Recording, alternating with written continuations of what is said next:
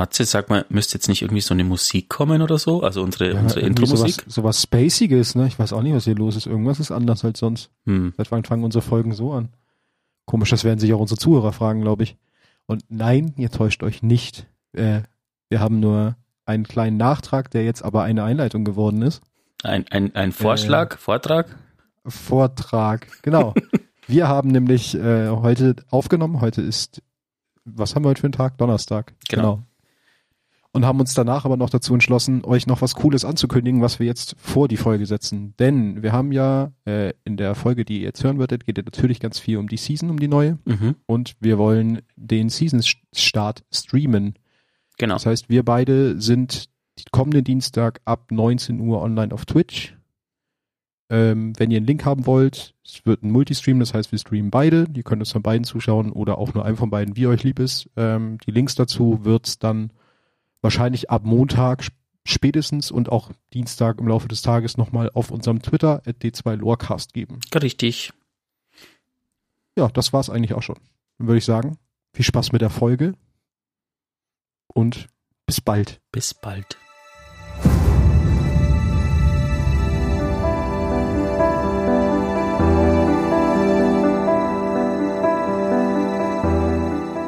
Hallo und herzlich willkommen, liebe ZuhörerInnen, zum Geistergeschichten-Podcast, Folge 14. Hier ist der Matze und mit mir dabei. Was? Was geht schon los? Tut mir leid, ich muss mir gerade noch das Bild von den gefallenen Babys anschauen. Ähm, ähm, ach so, äh, es geht los. Äh, ich, der Wolfgang natürlich. Der Wolfgang mit den gefallenen Babys. Herzlich willkommen, Folge 14. Wir haben Folge ganz 14, viel- passend zum Genau. Start von Season 14. Wuhu. Boom! Alter, das ist ja, das stimmt, das fällt mir jetzt erst auf. Folge 14 und äh, die steht im Zeichen von Season 14. Wir haben ganz viel dazu vorbereitet heute, natürlich. Aber wir fangen erstmal anders an. Wir fangen nämlich an mit einer neuen Kategorie, die wir gerade eben kurz vor Aufnahme neu gegründet haben. Die nennt sich Lore der Woche. Äh, und die handelt von aktuellem Content und hat äh, mit den Hüterspielen zu tun. Es geht nämlich um einen Lore-Text von einem bestimmten, äh, von einem Sparrow, von dem Hüterspiele Sparrow. Genau. Farbe der Geschwindigkeit heißt er. Korrekt. Ja, ich würde ihn einfach mal vorlesen und Ja. dann würde ich sagen, Dann quatschen wir noch mal kurz drüber drüber. sprechen. Genau. Eva Levante fädelt feine weiße Seide in eine Nadel ein. Eine einzelne Lampe beleuchtet die Holzmaserung ihres Tischs und das vor ihr liegende hübsche schwarze Tuch. Sie arbeitet nur nachts an diesem Kleidungsstück, wenn ihre kleine Wohnung in der letzten Stadt im Verborgenen liegt. Mit jedem Stich erinnert sie sich an die unerwartete Begegnung vor einigen Monaten, die sie zu ihrer geheimen Arbeit veranlasst hat. Es war spät am Abend. Sie war auf dem Rückweg vom Turm, fast schon zu Hause, als sie eine sanfte Stimme leise Eva sagen hörte. Es ist zu lange her, du strahlst wie je, eh und je. Osiris löste sich aus dem Schatten nahe ihrer Haustür. Die ehemalige Ausrüsterin schnaubte. Das ist ein schwaches Lob von jemandem, der seit mehreren Jahrhunderten 50 Jahre alt ist. Mein Alter zeigt sich auf andere Weise. Darf ich reinkommen? Natürlich. Sie öffnete die Tür und bemerkte, wie er über beide Schultern schaute, bevor er über die Schwelle trat. Es ist schön, dich wieder im Turm zu sehen, Osiris. Eva beobachtete ihn aus den Augenwinkeln, als sie einen Teekessel aufsetzte. Ich gehe davon aus, dass du nicht wegen offizieller Vorhautangelegenheiten hier bist? Nein, das bin ich nicht. Ich bin hier, um dich um einen Gefallen zu bitten. Oder deine Dienste in Anspruch zu nehmen. Was auch immer du bevorzugst. Osiris setzte sich auf die Kante ihrer Couch. Eva lächelte. Seine Insignien wirkten im Kontrast zu der bescheidenen Einrichtung ihrer gemütlichen Wohnung etwas fehl am Platz. Ich freue mich immer, einem alten Freund einen Gefallen zu tun, auch wenn ich jetzt selber alt bin. Mit sanftem Blick betrachtete sie ihren ernsten Besucher. Was brauchst du? Einen maßgefertigten Jägerumhang, etwas, das dem Gefieder einer Krähe ähnelt. Ich bin sicher, dass es im Turm viele Ausrüster gibt, die gute Arbeit leisten würden. Ich habe die Maßanfertigung schon vor Jahren aufgegeben, als meine Finger anfingen, mich langsam im Stich zu lassen. Sie massierte reflexartig ihre Knöchel. Ich brauche jemand, dem ich vertraue, jemand, der ein Geheimnis bewahren kann. Osiris fixierte sie mit seinem undurchschaubaren Blick. Wenn du einverstanden bist, kommt später ein Geist namens Clint vorbei, um bei der Auswahl des Stoffes zu helfen. Einen geheimen Umhang? Das ist genau die Art von Dingen, wegen der Kate immer zu mir kam. Der letzte Umhang, den ich für einen Jäger genäht habe, war für ihn. Sie ging traurig weg und schenkte Tee ein. Jetzt, Monate später, gibt sie dem angeforderten Kleidungsstück den letzten Schliff. Der schwarze Stoff saugt das spärliche Licht auf und hebt die zarte weiße Seide hervor. Es ist das beste Stück Arbeit, das sie je angefertigt hat. Eva kam nicht umhin, um sich zu fragen, für wen der neue Umhang ist.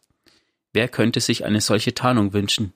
Sie hofft nur, dass er von einem ebenso würdigen Jäger getragen wird, wie Kate es war. Den habt ihr euch bestimmt alle noch nicht durchgelesen, diesen hervorragenden Lortext. Und dazu gleich als erstes gesagt, wir haben es ja gesagt, nein, besser, Wally hat es ja gesagt. Jetzt haben wir eigentlich schon den Beweis, dass deine Ausführungen von vor zwei Episoden, glaube ich, zwei oder drei. Ja, ich hoffe, dass hoffe, dann richtig ja, liegt. Also ich glaube es halt schon, weil äh, ich brauche einen Umhang, der, der dem, dem, dem, nein, wie hat war das? Etwas, das dem Gefieder einer Krähe ähnelt. Ja, gut, es gibt Ah. aber, es, es könnte auch das sein, was er aktuell anhatte. Und äh, im, Aber im warum, Helm. warum wird's dann jetzt erst, also die Hüterspiele bega begannen ja, nachdem er eigentlich schon in seinem neuen Outfit da war. Hm, Das stimmt. wäre ja komisch. Gute Frage. Mal schauen. Wir, Wir gucken mal, genau. Ich finde es auf jeden Fall eine sehr coole Unterhaltung. Andersrum, jetzt gerade durch, dadurch, dass du es vorgelesen hast am Ende, frage ich mich, wie wird Eva reagieren, wenn sie rausfindet, für wen der Umhang ist? Gerade weil sie noch so sentimental über Kate spricht. Und sie wahrscheinlich schon weiß, wer Kate getötet hat. Mhm. Ja, gut, das wissen alle. Genau, dementsprechend, äh, ne, das könnte nochmal problematisch zwischen ihr und Osiris werden dadurch.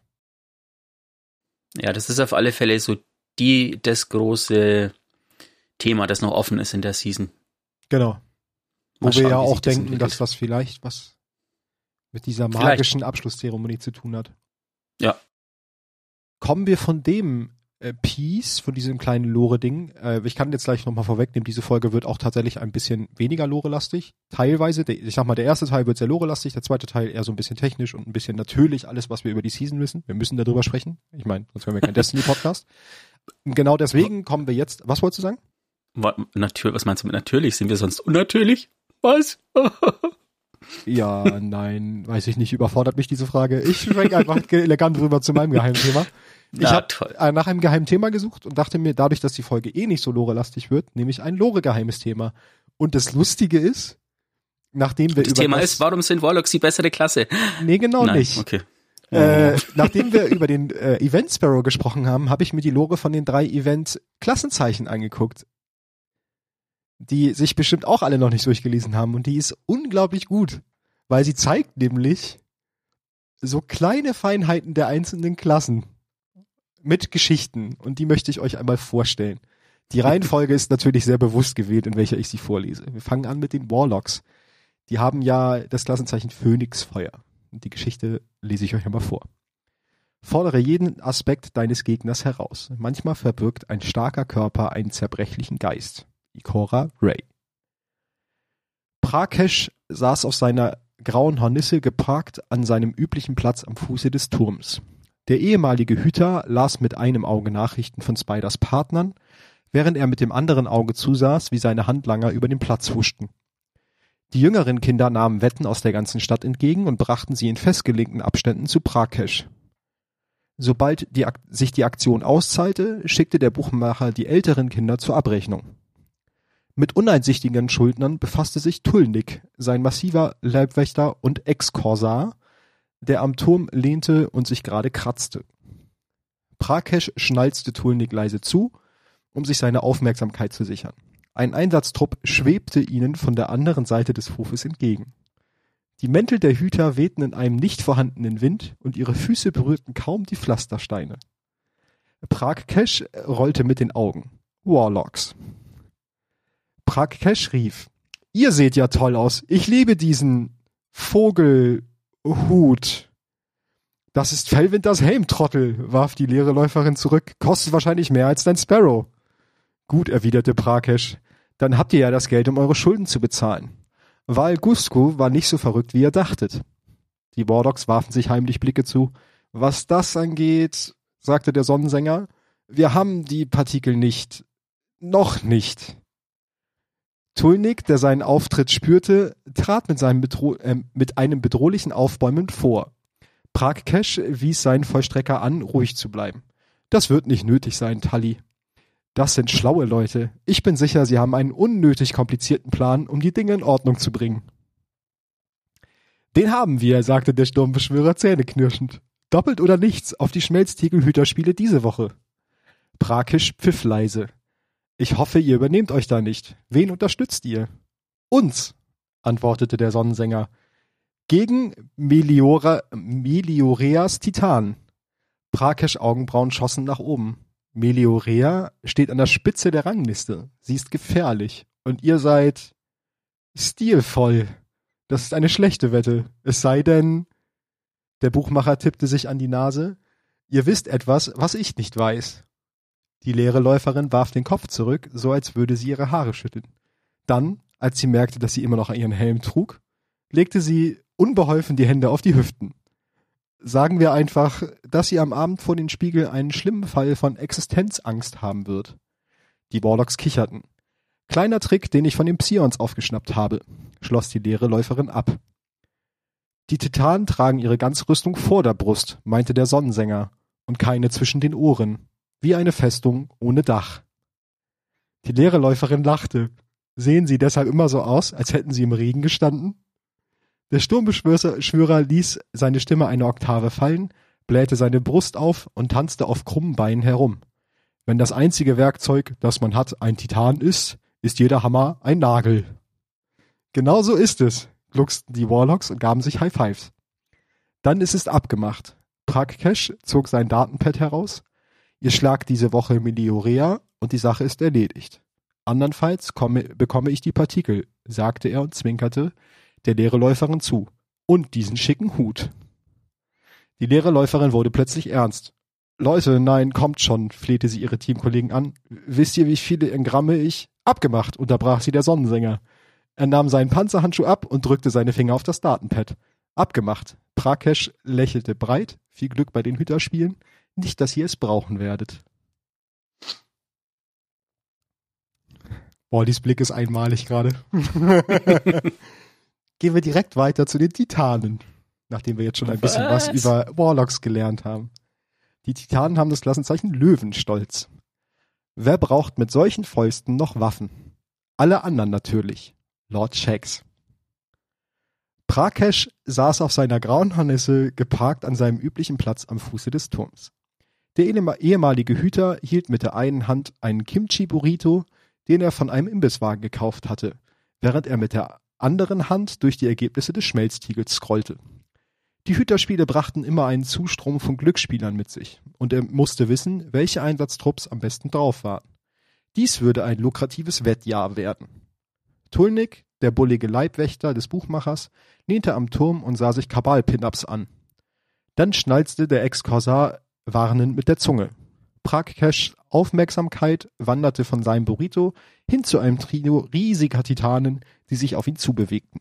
Ein Kimchi-Klumpen fiel auf seine Fellweste. Der Anführer des Einsatztrupps, ein Sonnenbezwinger, türmte sich über den Buchmacher auf. Du, äh, du hast da was auf deiner Kleidung. Prakesh warf den Rest des Burritos über seine Schulter und verteilte ihn an der Turmmauer. Japp, das ist Alpaka. Er verschränkte seine Arme über dem Fleck. Was kann ich für euch tun? Der Sentinel trat vor. Wir wollen auf die Jäger als Sieger der Hüterspiele setzen. Prakes Augenbrauen schossen nach oben. Wirklich? Spielt da jemand mit gezinkten Karten? Das ist ungewöhnlich. Er lehnte sich verschwörerisch nach vorne. Savala steckt da nicht mit drin. Oder?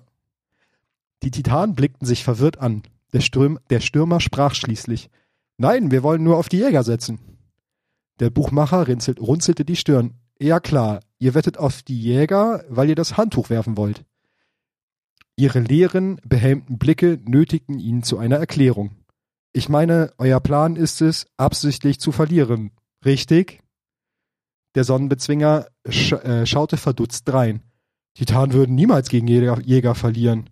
Ja, wir sind viel besser im Kämpfen, bekräftigte der Sentinel. Die Jäger springen aber mit ihren kleinen Messern herum oder verstecken sich im Rauch. Er fuchtelte hektisch mit den Armen. Aber ich stelle einfach meine Wand auf, Und Tanische verteilt dann Prügel. Richtig hart. das stimmt, verkündete der Stürmer ernsthaft. Ich kann super hart zuschlagen. Euer Plan ist es also zu gewinnen, stellte Prakesch klar. Das Trio nickte nachdrücklich. Warum? fragte der Buchmacher langsam. Wettet ihr dann auf die Jäger? Der Sentinel spöttelte. Das Überraschungsmoment, mein Freund. Damit werden Sie nicht rechnen. Er und der Sonnenbezwinger gaben sich einen Faustcheck. Aber alle Wetten hier sind vertraulich, erklärte Prag Cash. Wir wären nicht hier, wenn wir kein Vertrauen in uns hätten, gab der Sonnenbezwinger an. Prakesh rieb sich die Nase. Er bekam Kopfschmerzen. Ich meine, alle Wetten sind geheim. Niemand wird erfahren, worauf ihr gesetzt habt. Natürlich, gab der Sonnenbezwinger herablassend zu. Es wäre keine Überraschung, wenn das Jäger wüsste. Der Sentinel klopfte mit seinem massiven Finger an seine Schläfe. Siehst du? Warlocks sind nicht die einzigen, die sich clevere Pläne ausdenken. Prakisch kapitulierte und warf die Hände nach oben. Gut, ich nehme eure Wette an. Er zog sein Datenpad heraus. Aber ich will das ganz klar sagen. Wenn die Titanen die Hüterspiele gewinnen, werdet ihr diesen Glimmer nie wiedersehen. Es gibt mehr im Leben als Glimmer, sagte der Sonnenbezwinger. Ich kann es kaum erwarten, den Ausdruck auf ihren dummen Gesichtern zu sehen, wenn sie es herausfinden. Der Buchmacher zuckte mit den Schultern. Dann ist es abgemacht. Viel Glück bei den Spielen. Oder so. Oh mein Gott. Es tut mir leid für alle Titanen da draußen, aber dieser Text ist einfach super. Jetzt kommen wir natürlich zu den Jägern als letztes. Die haben das äh, Klassenzeichen Cobra-Kapuze. Ich habe dieses Horn nie gefunden. Lord Shax. Prakesh saß auf seiner grauen Hornisse, geparkt an seinem üblichen Platz am Fuße des Turms. Der ehemalige Hüter verfolgte illegale Übertragungen der letzten äh, Kabal-Gladiatorenkämpfe, als ihn einer seiner Handlanger am Ärmel zerrte. Prakesh sprang überrascht auf. Du Sohn einer Geächteten, schleich dich nicht so an. Er glättete seine Fellweste, um sich zu beruhigen. Tut mir leid, Sir. Der Junge scharrte schüchtern mit den Füßen. Es ist nur, dass ein paar Leute eine Wette abschließen wollen. Prakesh sah ihn finster an. Dann nimm die Wette an. Warum verdammt belästigst du mich damit? Der Junge fuhr mit seinen schmutzigen Fingern über die glatten schwarzen Linien der Hornisse des Buchmachers. Sie wollen mir den Chip nicht geben. Sie sagen, sie müssen direkt mit euch sprechen. Prakesh schlug die Hand des Jungen weg. Ich hatte die Details gerade erst bekannt gegeben. Er seufzte verärgert. Gut, schick sie rüber. Aber wenn sie am Ende irgendwelche blöden Tipps zur neuen Jägerfuhrt haben, wirst du das bereuen. Der Junge nickte und huschte davon. Ein paar Minuten später schlenderte ein Einsatztrupp aus drei Jägern herbei. Prakesh streckte sich betont lässig auf seinem Sparrow. Tulnik, sein Leibwächter und ehemaliger Korsar, knackte mit den Fingerknöcheln. Die Jäger postierten sich vor dem Buchmacher. Der Anführer, ein Revolverheld, ließ beiläufig ein Messer zwischen seinen Fingern tanzen. Ich schätze, du hast schon von uns gehört? Prakesh blickte Tulnik an, der den Kopf schüttelte. Äh, nicht wirklich, sagte der Buchmacher. Worum geht es denn? Der Arkus-Akrobat trat bedrohlich nach vorne. Zeig etwas Respekt, du redest hier mit den Todeshändlern. Prakesh hob eine Augenbraue. Cooler Name, ich hatte mal eine Katze, die so hieß. Hinter sich hörte er Tulnik lachen. Der Arkus-Akrobat knurrte und schickte ein Knistern von Arkus-Energie durch seinen Arm. Doch bevor er zuschlagen konnte, schritt die Nachtpirscherin vor ihm ein und legte ihre Hand auf seine Brust. Gan hey, ganz ruhig, Jean. Er ist es nicht wert. Erinner dich an deine Atemübungen. Der Arkus-Akrobat nickte. Du hast recht, du hast recht. Er ist es nicht wert. Er zog sich zurück, legte die Hände auf den Kopf, lief im Kreis über den Platz und atmete dabei laut aus. Brakesh räusperte sich vorsichtig. Also wollt ihr eine Wette abschließen, oder? Da hast du verdammt recht, antwortete der Revolverheld. Wir setzen darauf, dass die Jäger die Hüterspiele gewinnen. Jäger vor, rief Jean von der anderen Seite des Platzes. Ist das alles? fragte Prakesh verwirrt. Das ist eine Standardwette. Warum habt ihr sie nicht einfach einen Chip benutzt, wie alle anderen auch? Die Nachtpirscherin lehnte sich verschwörerisch vor. Aufgrund dessen, was wir setzen, sagte sie und öffnete ihren Rucksack, um ein einzelnes gewundenes Horn zu enthüllen. Prakeshs Augen öffneten sich weit. Ist es das, wofür ich es halte? Der Revolverheld verschränkte selbstgefällig die Arme. Sag du es uns. Wie seid ihr da überhaupt rangekommen? Stell den Todeshändlern niemals solche Fragen. Also was ist es dir wert? fragte der Revolverheld. Prakesh zuckte mit den Schultern. Wenn die Jäger gewinnen, bekommt jeder von euch eine legendäre Handfeuerwaffe. Wenn nicht, bekomme ich, er ließ seine Stimme zu einem Flüstern werden, das Horn. Schmeiß ein paar Umbralengramme dazu, erwiderte die Nachtpirscherin, und wir sind im Geschäft. Prakesh tat, als würde er nachdenken. Dann sind wir im Geschäft. sagte er schließlich und verzeichnete die Transaktion in seinem Datenpad. Viel Glück bei den Hüterspielen, Jäger. Jäger vor, rief Jean in die Runde. So, die Stories waren so gut, die musste ich euch einmal bringen. Ich bin tatsächlich wie, wie? in einem Reddit-Forum drüber gestolpert, dass einer meinte, die sind total lustig geschrieben und dann habe ich sie mir durchgelesen und das war, da war ich raus. Also. Wie zur Hölle haben wir so viele Kriege überlebt? Ja, also vor allen Dingen, die Warlocks sind ja noch okay, das, die fand ich auch schon ganz lustig, aber die Titan-Story, es tut mir leid, ne, ist halt wirklich, die kommen da halt wirklich drüber wie drei Schrankwände, die da stehen. Also mit genauso viel Hirn. Ist halt richtig lustig. Hm. Aber selbst die Jäger sind nicht äh, unfehlbar, ne? muss man auch dazu ja, sagen. Ja, gut, dass du das vorgelesen hast. Sonst äh, hätte ich sagen müssen, ja, so Leute, das war's mit dem Geistergeschichten-Podcast. Nein, aber die kommen, finde ich, auf jeden Fall bei den drei Geschichten noch am besten mit weg, muss man dazu sagen. Naja, wir so. müssen immerhin keine Atemübungen machen, wir Warlocks. Das stimmt, das fand ich sehr lustig mit dem, äh, mit dem Arcos-Akrobat mit Aggressionsproblemen. Sehr schön. Das wäre es zu meinem Geheimthema. Könnt ihr mal sagen, was ihr von den Geschichten haltet? War die euch bekannt? Habt ihr euch die durchgelesen? Schreibt uns. Die zwei Lorecast. Wir sind auch aktiver geworden im äh, kurzer, überhaupt nicht geplant, das zu sagen, aber wir sind deutlich aktiver auf unserem Twitter-Kanal. Folgt uns bei Twitter. Und ihr seid auch aktiver. Und ihr seid auch aktiver. Vielen Dank dafür, genau. Aber jetzt, ba, ba, ba, kommen wir zu Newsflash Schrägstrich alles, was wir zur neuen Season wissen, Schrägstrich einfach ein Riesenpunkt mit ganz viel Infos. Schrägstrich der Rest. Schrägstrich der Rest, genau. Und da war ja das erste, wir machen das ein bisschen chronologisch, fangen wir an mit dem Swap, also mit dem This Week at Bungie Post vom, keine Ahnung welches Datum, letzte Woche Donnerstag, heute ist nämlich auch Donnerstag, das heißt vom 29. der. So, damit alle Richtig. wissen, wovon wir sprechen. Was haben wir da gesehen? Oder was haben wir da mitbekommen? Es ging als erstes in dem Top natürlich um den neuen Raid und um die Geschichte, wann er online geht. Und da haben sie dann gleich schon gedroppt. Er geht online am 22.05.19 Uhr.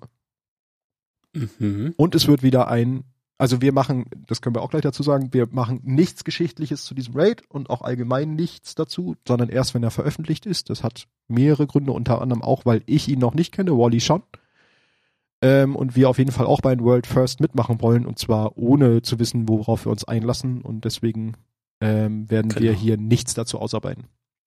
Aber es ist ein ehemaliger Raid aus Destiny 1 und zwar aus dem Jahr 2014 habe ich rausgefunden. Ja, und das war der erste. Der war der erste, okay. Deshalb ist er so gehypt, weil das der Raid schlechthin war, der quasi den Weg für alle anderen gelegt hat oder, oder was sich Bungie unter Raid vorstellt. Ah, und sie haben auf jeden Fall dazu gesagt, ganz wichtig, ähm, dass der Eingangsbereich ein, des Raids ein privater Bereich ist. Das war wohl mal früher ein öffentlicher Bereich. Das haben mhm, sie geändert, damit sich andere Hüter nicht helfen können. Und man kann die Mission des Raids auch nicht abbrechen, um dann die Venus zu erkunden. Das haben sie wohl man auch. Konnte, ja gut, da bin ich aber gespannt, wie viel von der Venus in dem Bereich mit dabei ist und wie, ja. wie schnell es ist, bis die Community wieder irgendeinen Weg findet, um Doch rauszuglitschen. Natürlich. Früher konnte man quasi, im, wenn du auf der Venus äh, in der Patrouille unterwegs bist und quasi an dem Eingangsbereich vorbeigelaufen bist, konnte es halt sein, dass da Hüter waren, die gerade den ersten Encounter gemacht haben und dann konntest du quasi mithelfen. Ah, okay. Jetzt ergibt das Ganze auch mehr Sinn. Das hatte ich, den Hintergrund hatte ich halt nicht und deswegen war so, ja, okay, ist halt ein Eingangsbereich. Ich habe an DS an Deepstone Crypt gedacht und dachte mir so, ja, okay, wenn da vorne halt. Ja, es ist äh, wie in der Deep, in Deepstone Crypt ist es ja auch theoretisch in einem, im Patrouillenbereich, ja, genau. nur dass es eine private Instanz ist, in ja. die du reinlädst. Auch schade, aber ja, schon. Aber gerade fürs World's First ist es halt schon sinnig. Ja. Genau, dann haben sie auch direkt über das World's First Rennen gesprochen, das natürlich anders ablaufen wird als sonst die World's First, weil das ja ein teilweise bekannter Raid ist, also bei vielen schon bekannter Raid, die halt Destiny 1 gespielt haben. Deswegen gibt es wieder, wie, das ist aber gleich im Verhältnis zur Tiefsteinkrypta, es gibt diesen 24 Stunden aktiven Wettkampfmodus. Mhm. Das heißt, du bist auf 1300 Power gecapped. Darüber bringt nichts, darunter kommst du nicht rein, glaube ich sogar, ne? Du musst 1300 haben, aber Frage dazu, sind wir nicht eh bei Season Start 1300? Mm, ja, 1310, ja, ne? wenn man alle Pinnacles gemacht hat. Nee, man ähm, kommt auch rein, wenn man drunter ist. Das ist nur quasi das, ah, okay. was man höchst, was man anpeilen sollte. Wenn du quasi höher bist, bringt es dir keinen Vorteil, aber das ist quasi das Minimum und das wird wahrscheinlich okay. dann 1320 wird wahrscheinlich dann der letzte Encounter sein, also minus 20 oder minus mhm. 25 Lichtlevel werden dann abgezogen. Wie, wie halt vermutlich bei den Großmeisterdämmerungen so ein bisschen. Ja, das geht so in die Richtung. Mhm. Genau, da kann man den einmal abschließen und wenn man den Wettkampfmodus einmal erfolgreich abgeschlossen hat, in diesen 24 Stunden natürlich, äh, schaltet man den Herausforderungsmodus und den Triumph Tempo Klinge frei. Also ab da ist er überhaupt erst verfügbar. Und das sind eigentlich die beiden essentiellen Sachen, die man braucht für den eigentlichen World First Titel. Denn Genau. man muss diesen Tempo-Klinge-Triumph machen. Das ist irgendwie eine Liste an zusätzlichen Herausforderungen, die man in diesem Herausforderungsmodus im Raid abschließen muss. Ja, wahrscheinlich sind es die normalen Herausforderungen, die später auch in jedem Genau. Raid kommen, aber halt quasi gleich von Anfang an diesmal. Und halt auf einem deutlich schwereren Level, weil du ja ähm, weniger Lichtlevel hast. Mhm. Äh, genau. Wenn du das halt abschließt, den Herausforderungsmodus und diesen Triumph, dann kannst du, also dann bist du halt, wenn du den als erstes abschließt, bist du halt der World's First. Das ist das Ziel.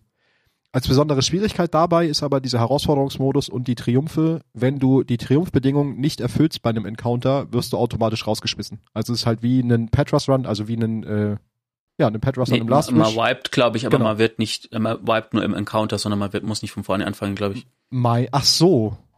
Ja. Ah, okay, dann das kann sein, das habe ich dann falsch verstanden. Dann wipet man nur im Encounter, muss den Encounter nochmal machen. Ja, ja, ich glaube schon. Ja, da steht halt nur, wird der Einsatztrupp ausgelöscht. Ich weiß halt nicht, was man da drunter jetzt.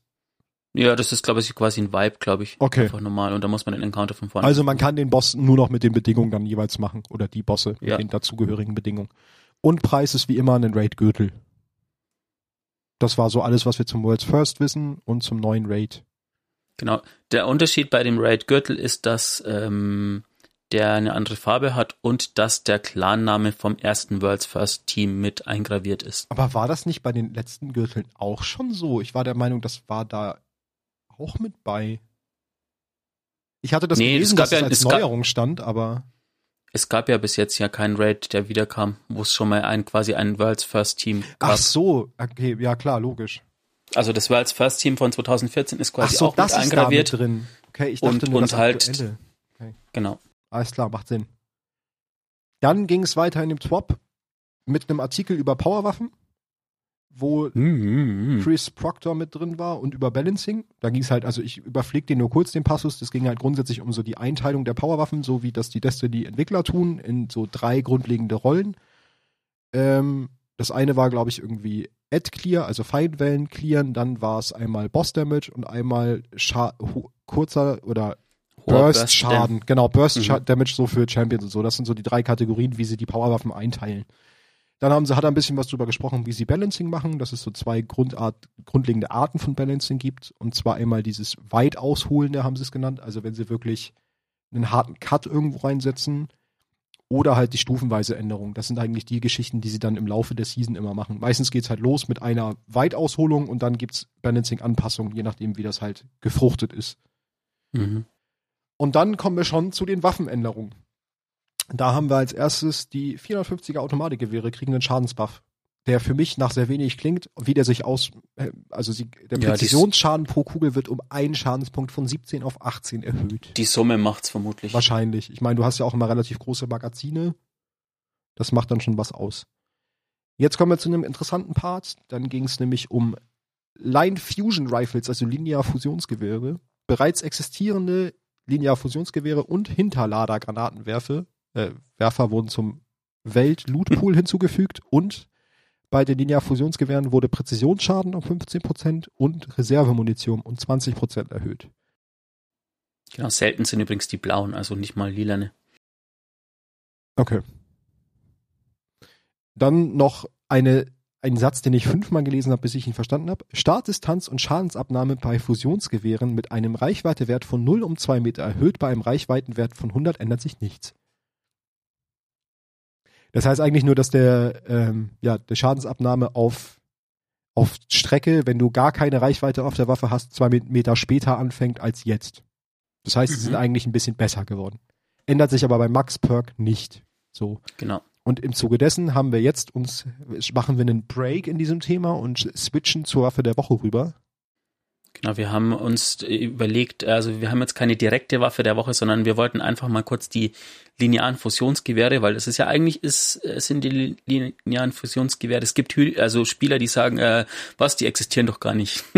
Genau. Weil das sind irgendwie Waffen, die man einfach nicht mehr spielt. Ähm, da gibt's drei legendäre. Das ist einmal Zorn der Korsarin, Solar, äh, Nadelöhr ist Leere und die Tarantel ist Arcus.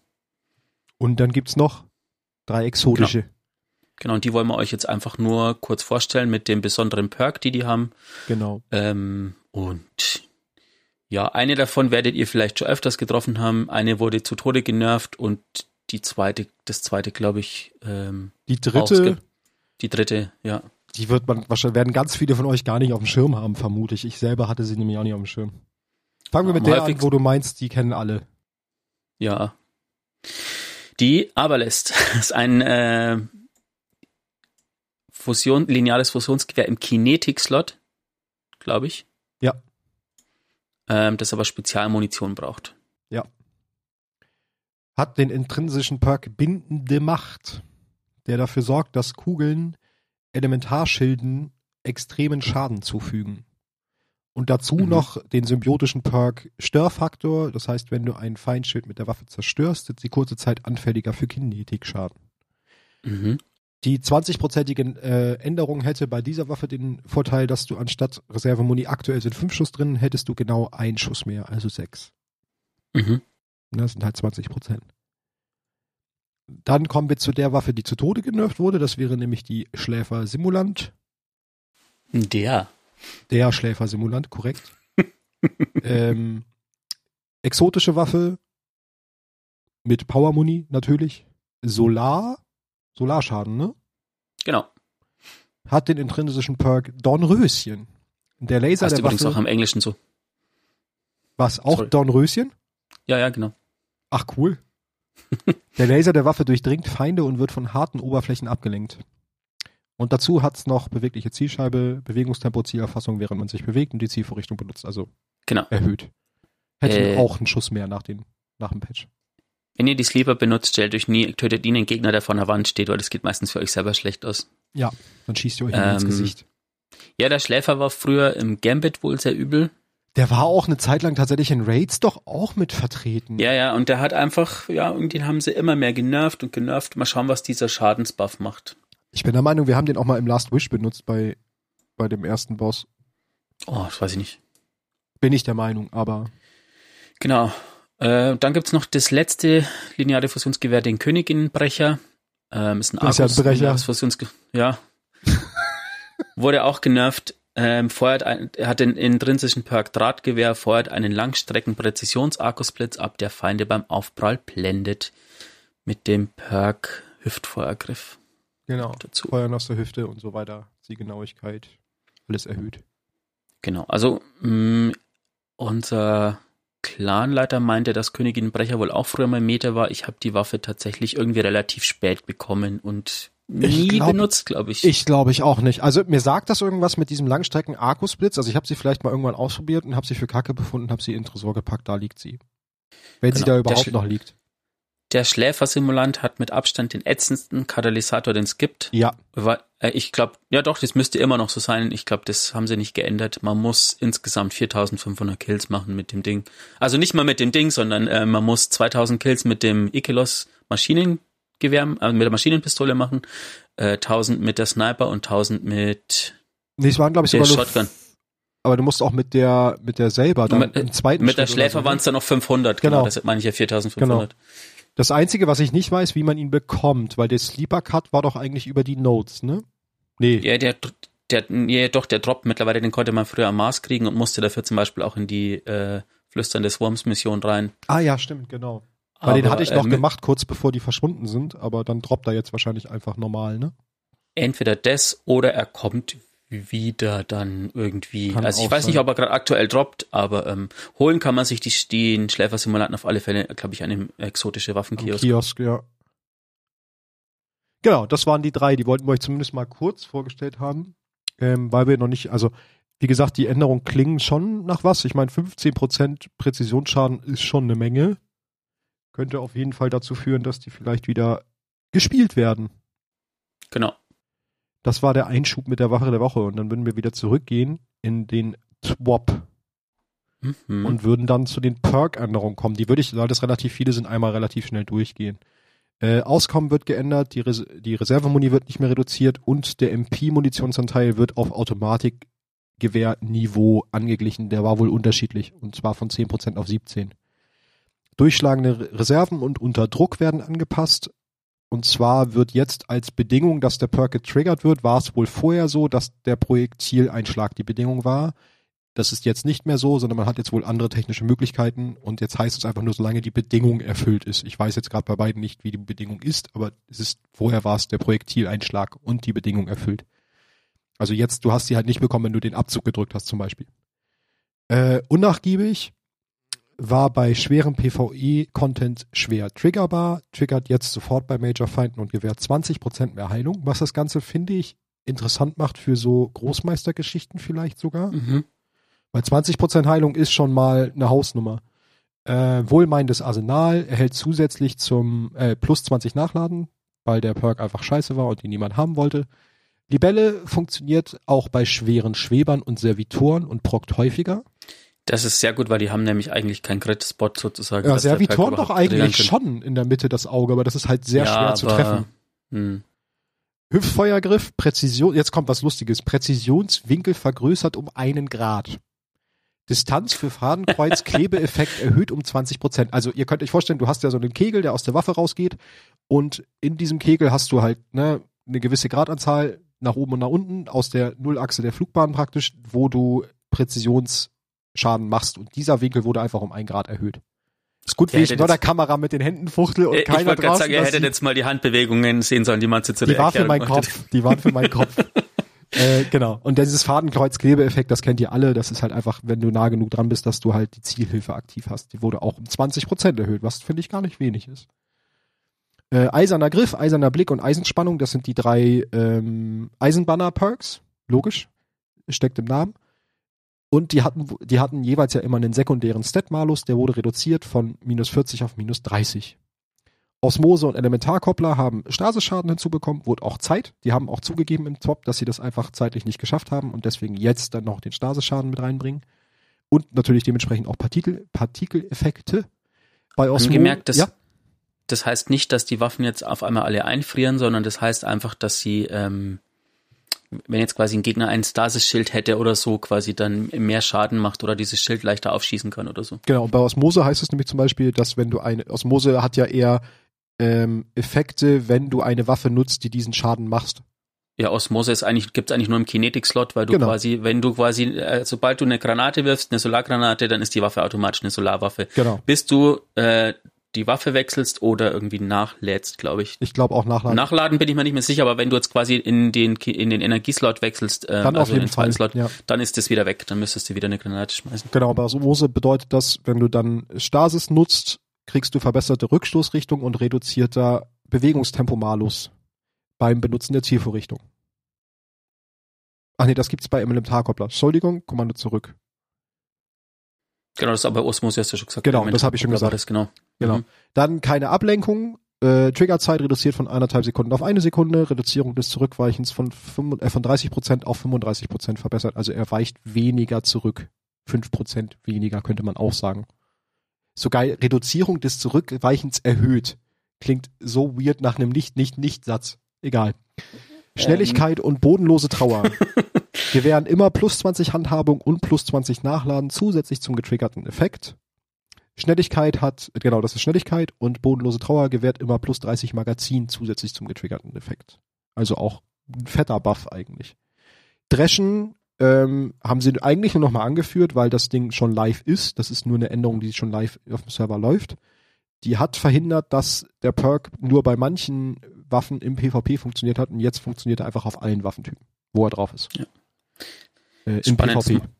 Ist aktuell gerade mein Lieblingsperk, weil man mit Reschen einfach die super schneller voll macht. Genau. Aber zusammengefasst kann man sagen zu den ganzen Änderungen, äh, schade für die Waffen, die ihr jetzt alle zerstört habt, die bestimmt jetzt alle irgendwie doch noch wieder gut sind. Ja, aber das hast halt immer. Aber, Aber du kannst halt auch dein immer, Tresor nicht voll ballern. Ne? Ich meine, wir finden auch wieder ganz viele Waffen in der neuen Season, die dann cool ja, sind. man kann auch a- alle Waffen von den letzten zwei Seasons kann man ja nach wie vor farmen, also so Mhm. ist es ja nicht. Genau, gerade ja auch über die Umbral- Umbralengramme relativ viel möglich. Genau. Kommen wir zu Mod-Änderungen. Das waren gar nicht so viele. Da geht's nur um die Meister-Mods, nämlich Meister-Magazin und Meister-Zielen. Das sind dann, glaube ich, die Mods aus den Großmeisterdämmerungen, korrekt, ne? Ja, oder aus ähm, den Trials. Genau. Der sekundäre Stat-Malus wurde von minus 20 auf minus 15 reduziert Und Meistermagazin gewährt auch Reserven, wenn es an einem Schwert angewendet wird. Das war wohl nicht der Fall vorher. Äh, dann noch Meistergegengewicht. Rückstoßrichtungsvorteil wurde erhöht. Um wie viel? Keine Ahnung.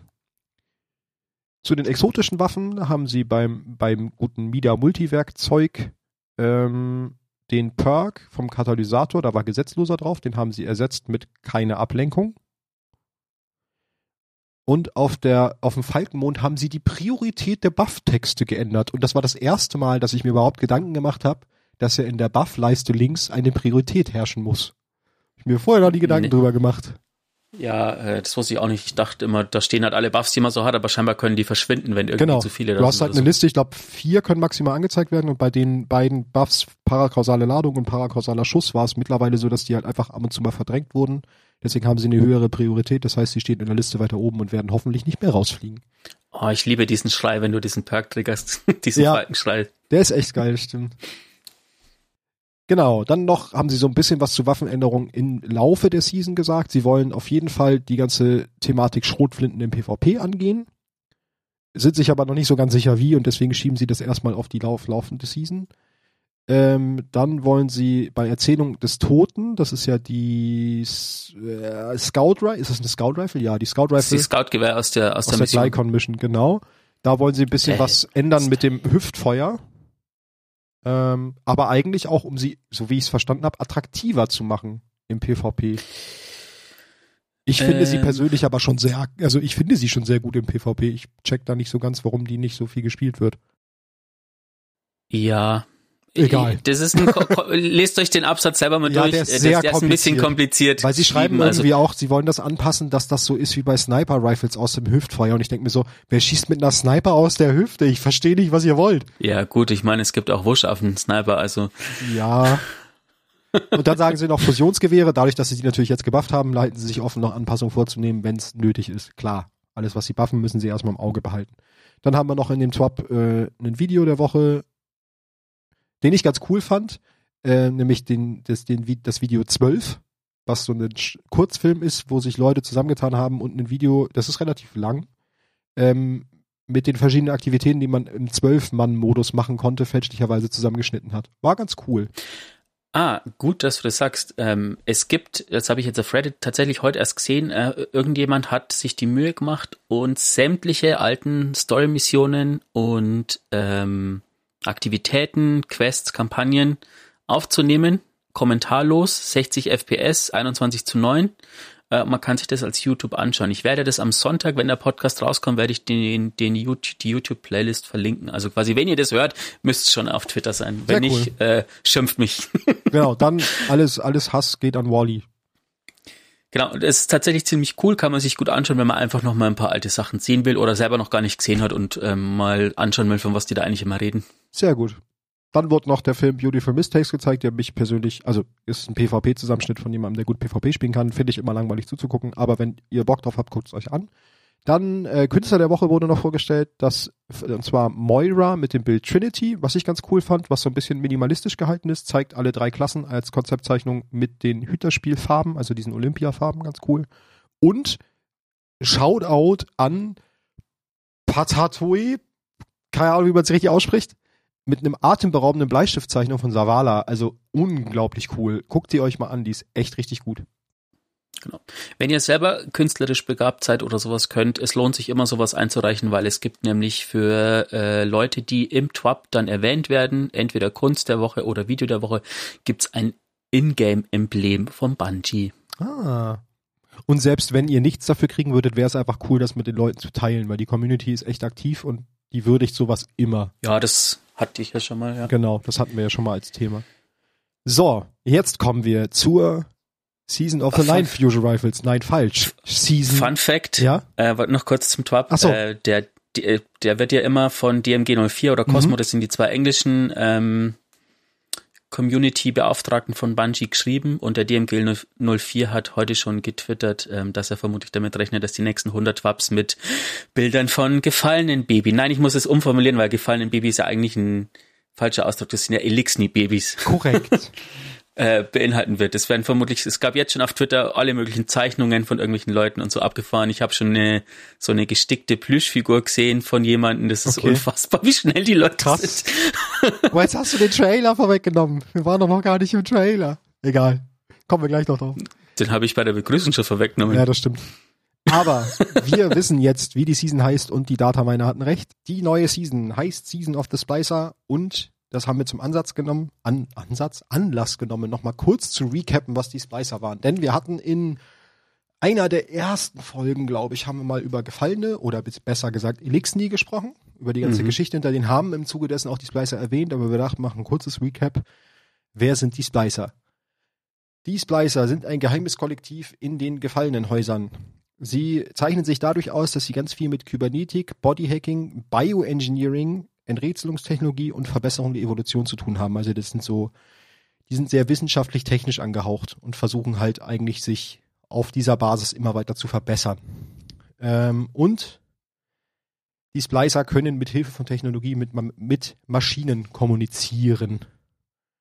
Wo wir Mhm. auch nochmal drauf kommen im Trailer dann gleich. Dann, Das heißt quasi, Splicer sind nicht, haben nichts mit speziell mit Siva zu tun für die Leute, die das gespielt haben, sondern Siva war einfach ein äh, Bereich, in dem es Splicer gab, die etwas äh, ja, sich kam gehen lassen und das Ganze dann ausgeartet ist. Genau, das die habe ich auch nochmal. Das war nur eine Splittergruppe, die Devil Splicers dann dementsprechend. Die radikale Sekte, die sich Siva verschrieben hat. Und, lustiger Fun Fact, die für die Erschaffung der Plague Lands innerhalb des Kosmodroms verantwortlich sind. Aha. Es gibt ähm, ein, eine Aussage von äh, einem Hüter, Shiro 4 und seinem Geist, also die haben quasi miteinander gesprochen. Ähm, die Rolle des Splicers innerhalb eines gefallenen Hauses ist das Äqui Äqui Äquivalent eines verrückten Wissenschaftlers. Oder Warlocks. Sicher, ich wollte nur nicht derjenige sein, der das sagt.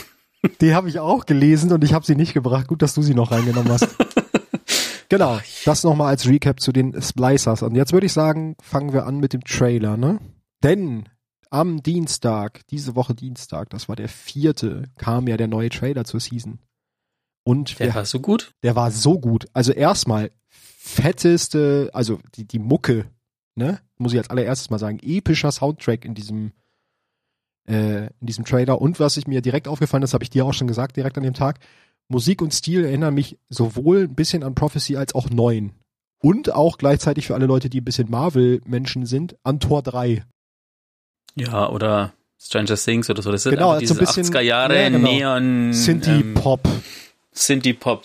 Geschichte. Also eigentlich total cool. Passt auch irgendwie Wie- in diese Netzwerkgeschichte halt rein. Das passt irgendwie total Wie gut. viel Neonfarben wollt ihr im neuen Trailer? Ja. Genau, ja. nee, die Frage war, wie viel? Ja, auch. Genau, wir gehen das jetzt ein bisschen einmal chronologisch durch und reden ein bisschen nebenbei drüber. Ich würde mal einleiten, wir fangen an, wir hören Ikora reden, also wir sehen erstmal natürlich ein bisschen Bildmaterial und dann leitet Ikora ein, dass die letzte Stadt durch eine Wegsimulation in einer endlosen Nacht gefangen ist und die Sonne nicht mehr aufgegangen ist. Und hier schon ein krasser, krasser Aha im Trailer. Man sieht nämlich in der Stadt quasi diese Wex-Fraktale, also dieses Wex, Die man kennt aus diesen ganzen Simulationen. diesen, diesen. Effekt, Ja. der da immer so da ist, so, so, so sich so durchziehen. Ähm, es ist wohl so, dass dies, dies tatsächlich nur in der letzten Stadt so ist. Quasi nur die letzte Stadt ist in der Dunkelheit getaucht. Das heißt quasi, wenn du aus der letzten Stadt rausgehst, hast du trotzdem noch äh, Sonne, sondern es ist wirklich, die Simulation bezieht sich auf die letzte Stadt. Und da gleich der erste interessante Fakt. Die letzte Stadt ist in Dunkelheit getaucht, ne? Also. Ja. Mal so, just saying. Dunkelheit muss man hier ja nochmal betonen. Genau, sie sagt dann, dass wir uns an Mithrax wenden sollen, da er einer der letzten sakralen Splicer ist. Genau, man sieht dann Mithrax das erste Mal und auch die Baby, Baby Elixni. Äh, sollen wir hier jetzt schon kurz drüber sprechen, wer Mithrax ist, oder schieben wir das ans Ende? Mm, nö, mach mal hier. Gut, dann muss ich nämlich kurz hochscrollen. Wo ist Mithrax? Da. Mithrax Kell des Lichts. Ehemaliger Captain des Hauses der Dämmerung, Gründer des Hauses des Lichts und somit Mitbegründer der Allianz mit der Vorhut und der letzten Stadt. Mhm. Ähm, und wir wussten, glaube ich, bevor wir den Trailer gesehen haben, nicht, dass er ein Splicer ist, ne? Habe ich mir dazu geschrieben. Das wurde, glaube ich, erst durch den Trailer revealed. Ich glaube, es kam nie so richtig raus, aber ich glaube, äh, nachdem Splicer ja relativ mächtige Gefallene sind, Ja. Ähm, Gehe ich schon davon aus. Also mir war es jetzt nicht bekannt, aber kann vielleicht schon bekannt gewesen sein.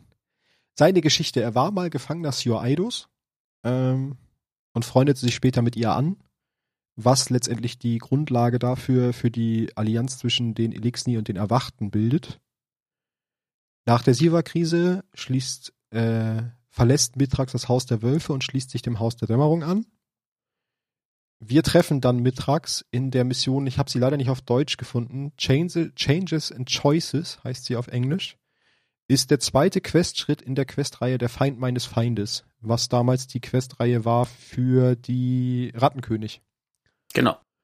Wo wir ihn auf der, also die, die ganze findet auf Titan statt und das ist eine Mission, wo wir einen, ähm, wie heißt das, Methanreaktor finden müssen und wir treffen ihn in einem Battle mit einem Ritter mit einem Scharritter und wir können in dem Zeitpunkt entscheiden, wen von beiden wir töten. Mhm. Und je nachdem, was wir tun, wenn wir den Ritter nämlich töten, dann kriegen wir ein ganz cooles alternatives Ende, sagt man mal so. Also wir kriegen, Mitrax lebt dann halt und er bedankt sich bei uns mit einer elektronischen Respektsbekundung, bevor er dann verschwindet und uns dann Zugang zum Methanreaktor gewährt. Und diese genau. Bekundung ist halt auch auf die Sua Aido-Geschichte zurückzuführen. Ja, und wenn ihr Mitrax getötet habt, könnt ihr die nächste Season nicht spielen. Genau, schade, dann habt ihr keine Story, dann ähm, könnt ihr eigentlich Destiny deinstallieren, Fenster, PC aus dem Fenster schmeißen und spielt was anderes. Spielt Minecraft. Nee.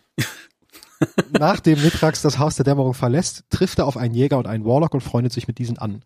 Zusammen macht er sich auf den Weg zum Grab von Sio Aido, was ja eine Freundin für ihn war, eine sehr äh, lange Geschichte und so. Ne? Deswegen wollte er einfach nochmal zum Grab, bevor er sich seiner Aufgabe widmet, äh, die Zukunft der Elixni zu schaffen.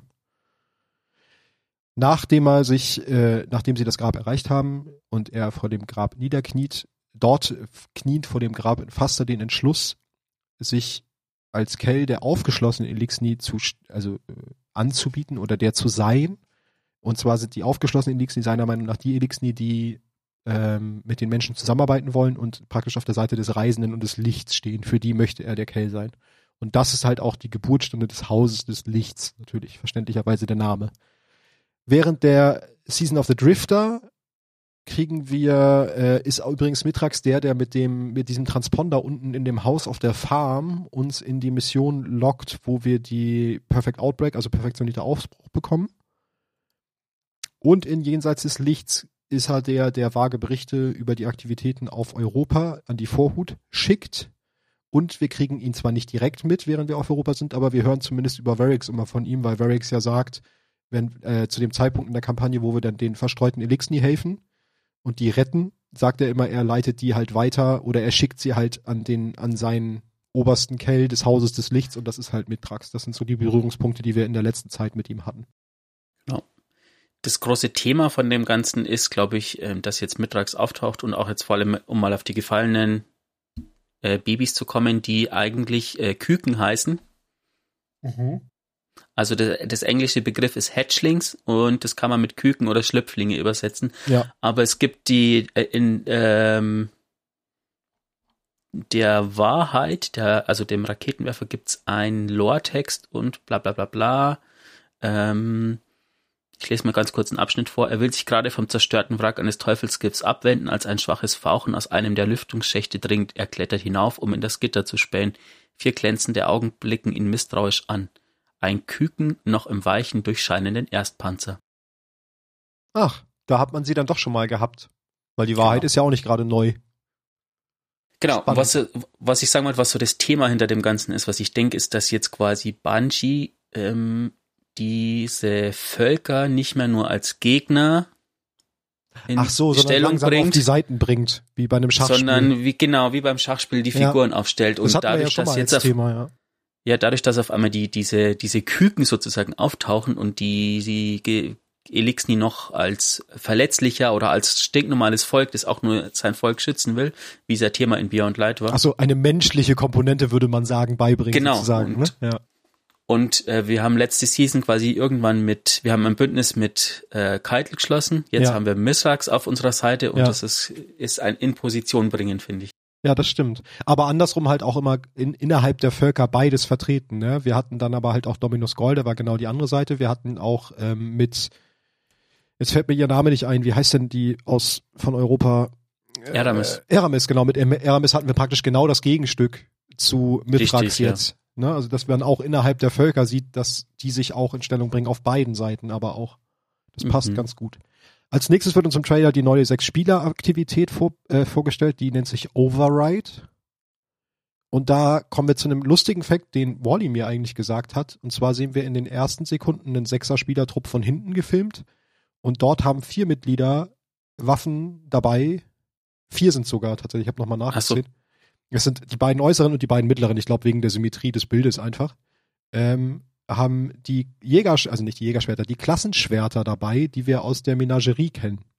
Mhm. Das heißt, Genau, die diese kommen kommen irgendwie zurück. Wie genau, wissen wir nicht. Vielleicht sind sie auch, werden sie auch einfach Weltloot, keine Ahnung. Aber Ich vermute, dass sie mit der Aktivität zusammenhängen, wie, wie in der Menagerie. War ja auch sechs Spieler. genau. Dann hören wir Mitraks Stimme, die uns sagt, dass wir einen Weg ins Net Wex-Netzwerk finden müssen. Er könne uns leiten, aber nicht folgen, sagt er. Dann sehen wir was Interessantes. Ähm, was? Ähm, falls ihr euch übrigens fragt, weil man da ja diese Wex-Architektur sieht. Mhm. Und eigentlich schaut die ja komplett anders aus, wie das, was wir bis jetzt gesehen haben. Also die Farben sind anders, Sind die greller, Konstrukte ne? sind anders. Ja.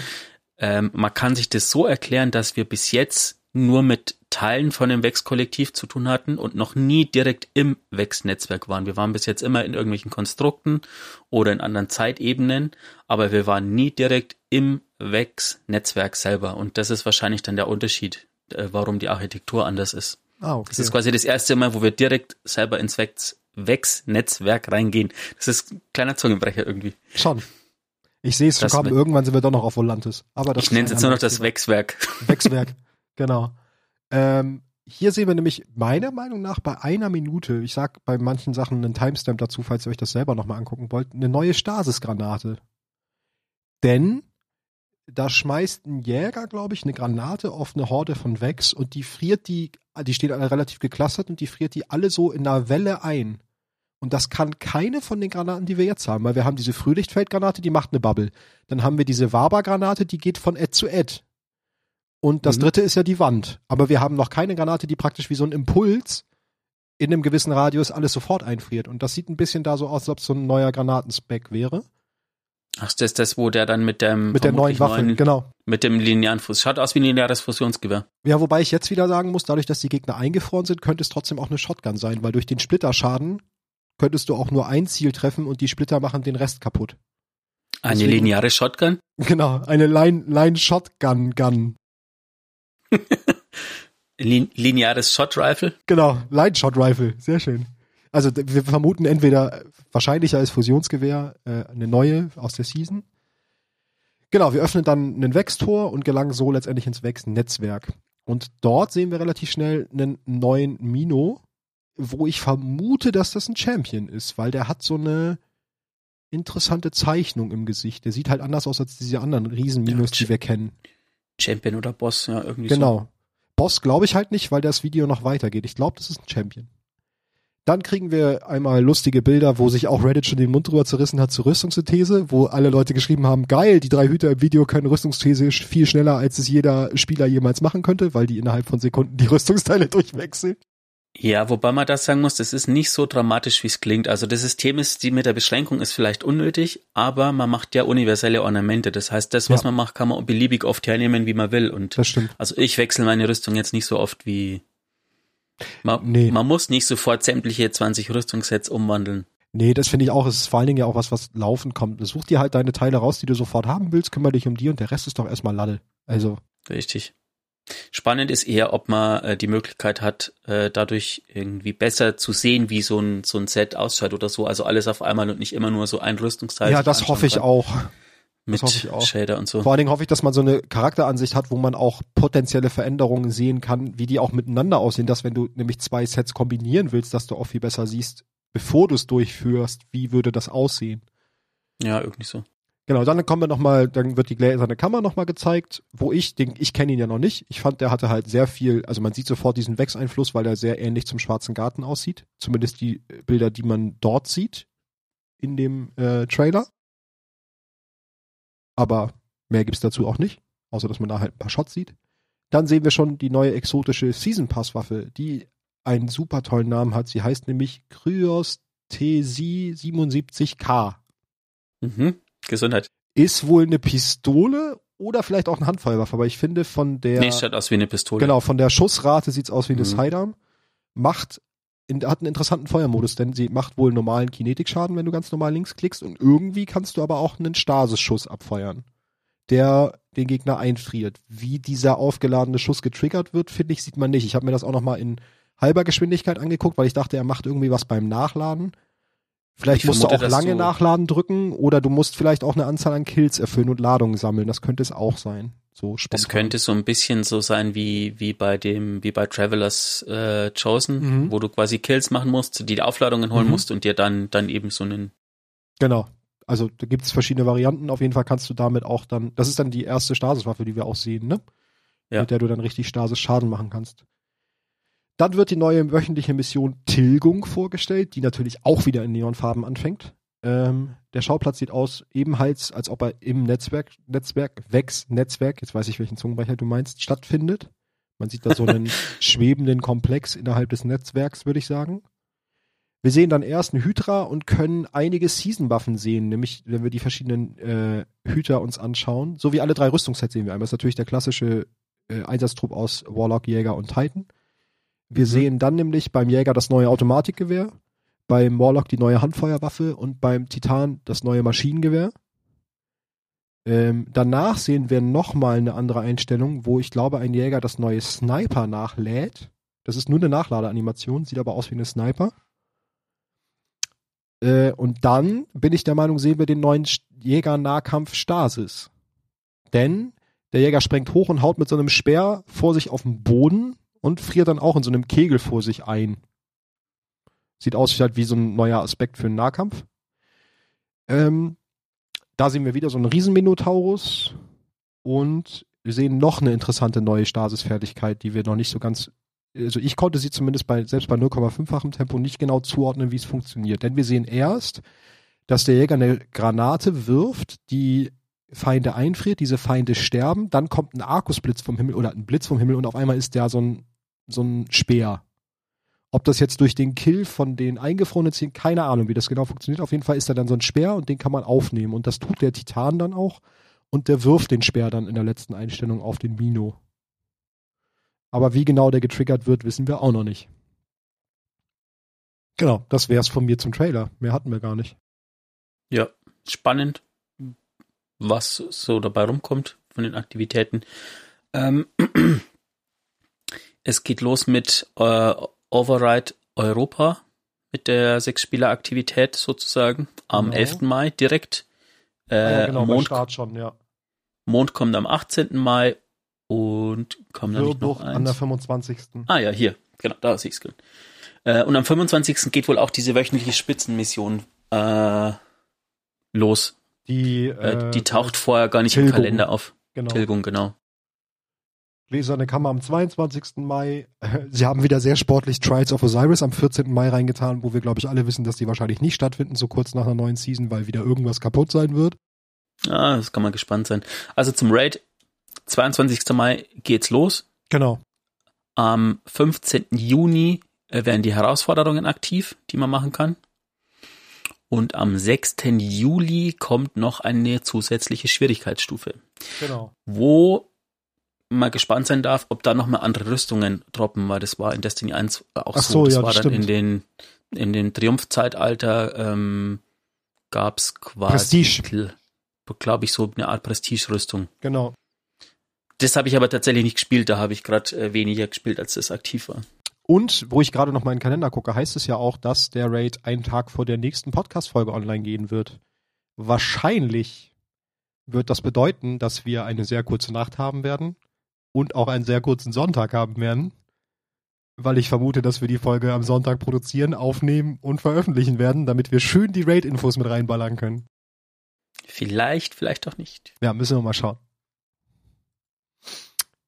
Guck, was Nein, eigentlich so- nicht, weil ich kann es ja vorbereiten. Ich habe ja den schon gespielt. Ich weiß ja, ich Du ja, ich nicht. Ich Soll ich dir jeden Encounter erklären, Matze? Nein. Matze? Genau, das war so, also Gut. ich muss gestehen, einmal kurz zusammenfassend, ich bin sehr, sehr, sehr hyped auf die neue Season. Ich find's cool, dass wir wieder Gefallene im Fokus haben mit Mithrax und diese ganze Vex-Geschichte, dass wir jetzt auch ein bisschen von der Schar weggehen. Ja, so eine Mischung, also aus beiden. Wir haben jetzt Vex und Elixni, also eine Vex-Lixni-Season. Eine Vex-Lixni. Eine Wechselix in die Line Fusion Rifle Season. Ja. Ja. Ja, da bin ich gespannt, wie sich die Meta verändert. Ich auch. Bin sehr gespannt, wie das alles ähm, Ja. wird. Und am Ende der Season kommt natürlich noch das, die Sonnenwende der Helden. Genau. Aber das kommt dann, wenn es soweit ja, ist. Da haben wir noch genug Folgen drüber zu quatschen. Würde ich sagen, kommen wir jetzt zu deinem Geheimthema. Zum Abschluss haben wir uns das aufgehoben. Genau. Ähm, ich würde jetzt einen Lore-Text vorlesen. Ich würde am Anfang gar nicht so viel dazu sagen, Okay. ähm, sondern erst danach. ich bin gespannt. Die Sonne sinkt, der Tag vergeht, das Rosa weicht dem Grau. Die wilden Tiere suchen Schutz und finden ihn im Bau. Doch du bist kein Tier und nicht himmlischer Art, du bist der Mutterliebe Fleisch so zart. Du brauchst keinen Bau, du hast meine Arme, in ihnen liegst du weich. Die Herzen in unserer warmen Brust, sie schlagen beide gleich. So soll dich meine Liebe schützen, ein Leuchtfeuer, das brennt. Nur das Licht unserer Maschine leuchtet heller am Firmament. So halt ich dich in unserer Maschine Licht, beschütze dich in, in deinen Träumen. In unserer Maschine Licht, wache bald auf mit neuer Kraft. In unserer Maschine Licht. Fühle die Wärme deiner Mutter in unserer Maschine Licht. Nun müssen deine Mütter ruhen, die, La die Nacht ist lang und schwer. Doch Liebe wird ein Feuer schüren, entfacht in deinem Herz. Du bist niemals allein, mein Kind. Unsere Liebe schlägt in deiner Brust. So sind deine Mütter immer nah, sei dessen dir bewusst. Wir umarmen uns bei Tageslicht, wenn der Himmel wieder rosa scheint und das Zwielicht die Angst an fremde Ufer treibt. Also weine nicht, mein kleiner Schatz, ich kann dich immer sehen, denn deine Liebe strahlt für immer in unserer Maschine Licht. Schönes Gedicht. Das ist von einem exotischen Jäger-Rüstungsteil. Und zwar ist es Artis Umarmung. Atris Umarmung. Ähm, kam mit Beyond Light Mhm. ins Spiel. Und die Frage ist, wer war At Atris? Weißt du das? Mhm. Nee, weiß ich tatsächlich nicht. Atris war die Gefährtin von Eramis, bevor der Wirbelwind Riss vernichtete und die Gesellschaft der Elixni kollabiert ist. Ach, okay. Ich hätte mir nämlich gedacht, wenn wir jetzt schon die Elixni menschlicher gemacht oder halt nicht menschlicher, das ist ja ein anderes Volk, im Elixnischer muss man dann sagen, Einfach. emotionaler näher gebracht bekommen, muss man einfach mal sich einen ähm, Gegner anschauen und vielleicht mal ein Motiv, warum derjenige so ist, wie er ist. Sehr gut. Und zwar die gute Aramis. Ähm, Artis war eine Handwerkerin und war wohl auch eine sehr gute Handwerkerin. Sie war auch eine gute Freundin von Varix, der bis zum heutigen Tag über ihren Verlust trauert und ihrer gedenkt. Ähm, Im Lorebuch Die ehemalige Schiffsdiebin gibt es noch weitere Hinweise, wie sehr Aramis der Tod von Artis zu schaffen macht. Und zwar im ähm, Kapitel 3 der Verräter. Am Tag des Gefängnisausbruchs kämpft Aramis mit einer Wunde im Bauch. Die ist nicht tödlich, zumindest vermutet sie das. Sie hat den Kampf in der Arena gewonnen, aber erst nachdem ein arroganter Captain ein Schwert in ihre Seite gerammt hatte. Es durchbohrte ihre Teufelsrobe und hinterließ eine blutige Blüte, die sie an die Seerosen auf Ries erinnerte. Artis liebte Seerosen. Und im Kapitel 4 der Herold, die Träume halten an. Es sind alte Erinnerungen, aber verzerrt. Sie kämpft gegen einen Hüter im Gefängnis der Alten, unterliegt seinem Licht. Atris hämmert an die Wand ihrer Schlafkapsel und ruft nach der großen Maschine. Ja, also Aramis, ähm, ja, trauert Artis. Artis war ähm, vermutlich, also es war nicht diejenige, um die es in dem Gedicht geht, sondern das ist tatsächlich ein Elixni-Schlaflied. Ähm, aber nachdem der, das Rüstungsteil Artis Umarmung heißt, ist es vermutlich etwas, was Aramis irgendwie ständig begleitet. Mhm. Und ich finde es aus zwei Sachen gut. Zum einen ähm, finde ich, ist es mal eine natürliche Art und Weise, wie man diese Inklusion von, es gibt ja immer dieses gezwungene, wir müssen jetzt was für, wie, wie heißt es? Ähm, LGBTQ plus. Genau, ich, ich bringe immer die Buchstaben durcheinander. Ja. Das, das, genau Ähm. das war das erste, was ich mir dachte, als du von den zwei Müttern gesprochen hast, dachte ich mir auch. Vor allen Dingen, weil das Genau. so, ja auch schon ein bisschen älter ist, dass sie das eigentlich echt immer sehr gut machen. Ich, ich habe mir, es gibt so ein, ähm, wie heißen diese Dinger? Ähm, Pins? Diese Pins, die man kaufen kann. Und da gibt es eben einen LGBTQ-Pin. Ähm, ich trage auch das Emblem ganz gern. Und ich finde, es ist eine natürliche Art und Weise, das ins Spiel zu bringen. Es gibt Spiele, die haben irgendwie immer so einen übertrieben klischeehaften Charakter. Ja, das und stimmt. das ist irgendwie so unnatürlich. Und das finde ich tatsächlich mir gut. Und zum anderen macht es einfach Aramis irgendwie menschlicher oder halt emotionaler. Ja. Das, was so hinter ihren, warum sie so ein bisschen, Warum sie auch so krass durchdreht und auch so krass das Licht eigentlich verachtet. Ne? sie das hat Sinn, ja. den Tod ihres Planetens miterlebt. Die hat miterlebt, wie dadurch ihr, ihre Gefährtin verstorben ist. Vermutlich auch ihre eigenen Küken. ja. Man weiß es nicht. Ich meine, vor allen Dingen, ja, wenn du eigentlich die Parallele jetzt noch zwischen Keitel und Eramis ziehen würdest. Bei Keitel haben wir eigentlich sehr ähnliche Bedingungen. Sie hat auch Torobatel fallen sehen, ihr Volk sterben sehen. Sie Genau, und macht halt nicht das Licht davon Richtungen. abhängig, sondern sie macht halt natürlich die Schar dafür verantwortlich, so. Deswegen ist das, sehen wir da den Weg und Eramis hat halt das Licht dafür verantwortlich gemacht und geht genau deswegen in die andere Richtung. Beide machen es Ja. eigentlich gleich, ne? Eine wendet sich der Dunkelheit zu, Genau. andere dem Licht. Aber jeweils immer dem Feind ihres Feindes sozusagen. Also ich meine, Dann wären wir wieder bei meinem Schachbrett. Genau, Keitel hat halt sich uns, oder wir haben uns mit Keitel verbündet, weil wir mit, als gemeinsamen Feind die Schar haben. So. Ist Ja. halt schon sehr gut inszeniert alles. Genau, und ich, äh, ich bin auf das gekommen, weil ich nämlich versucht habe, mit meinem Jäger das noch zu farmen, weil ich habe nämlich tatsächlich äh, mit dem Jäger noch kein neues Exo-Teil Mhm. seit Beyond Light äh, und hat leider keinen Erfolg, aber ich habe dann entdeckt eben den Lore-Text und habe mir den mal durchgelesen und dann kam ich irgendwie drauf. Ah, cool. Wie beiläufig. Heute hatten wir dann doch wieder als geheime Themen sehr lore-lastige Themen, finde ich gut. Richtig. Hat tatsächlich die Folge noch mal ein bisschen wieder doch in die Lore-Richtung gedrückt. Ja. Schön. Dann wünschen wir euch schon mal einen schönen Start in die neue Season. Wenn ihr das hört, sind es ja nur noch wenige Tage. Ähm, habt Spaß. Teilt eure Gedanken bei äh, und eure Wünsche und Vorschläge uns mit auf d2lorecast auf Twitter. Mhm. Ja, ansonsten auch viel Glück beim World's First Raid, wenn ihr da, also nicht bei den World's First, davon wird wahrscheinlich keiner zuhören, aber selbst wenn dann doch, aber viel Einfach Spaß. nur im, beim Genau. ersten 24 Stunden, wenn ihr da reingeht. Genau, wenn ihr da reingeht, habt Spaß, äh, habt Erfolg. Falls ihr den Raid noch nicht gemacht habt, ähm, wenn ihr die Möglichkeit habt, guckt euch keine Guides und so an vorher, weil das lohnt sich tatsächlich. Ich fand auch, das hat sich beim, beim Deepstone Crypt, also selbst wenn man sich da vorher nichts angucken konnte, außer vielleicht Data Mining, Ja, es lohnt sich irgendwie immer. richtig sowas- gutes Erlebnis. Genau, es lohnt sich immer, das zu erknobeln und auszuprobieren und ja einfach auch irgendwie Zeit und Gehirnschmalz reinzustecken. Ja. Ne? Ansonsten habt noch Spaß mit dem Ende dieser Season. Wir sind gespannt, was es äh, die Podiumsgeschichte von den Hüterspielen bringen wird. Und Ja, vielleicht werden wir das einfach ignorieren das nächste Mal. vielleicht, genau, wir kommen da einfach nie wieder drauf zu sprechen. Äh, Ja, die nächste Folge ist ja erst in drei Monaten, weil wir können jetzt natürlich, wenn wir die Folge 14 zur Season 14 ja, bringen, müssen wir natürlich erst Folge wieder 15 die Folge Season 15. Genau. Mhm. Wir haben uns das jetzt ein bisschen einfacher gemacht. Alle für Nein, die natürlich nicht. neue Folge. Wir hören uns in zwei Wochen wieder. Genau. Und dann alles zum Raid wahrscheinlich. Mhm. Cool. Dann würde ich sagen, bis zum nächsten Mal. Vielen Dank zum, fürs Zuhören. Bis zum nächsten Mal und Augen auf, Hüter.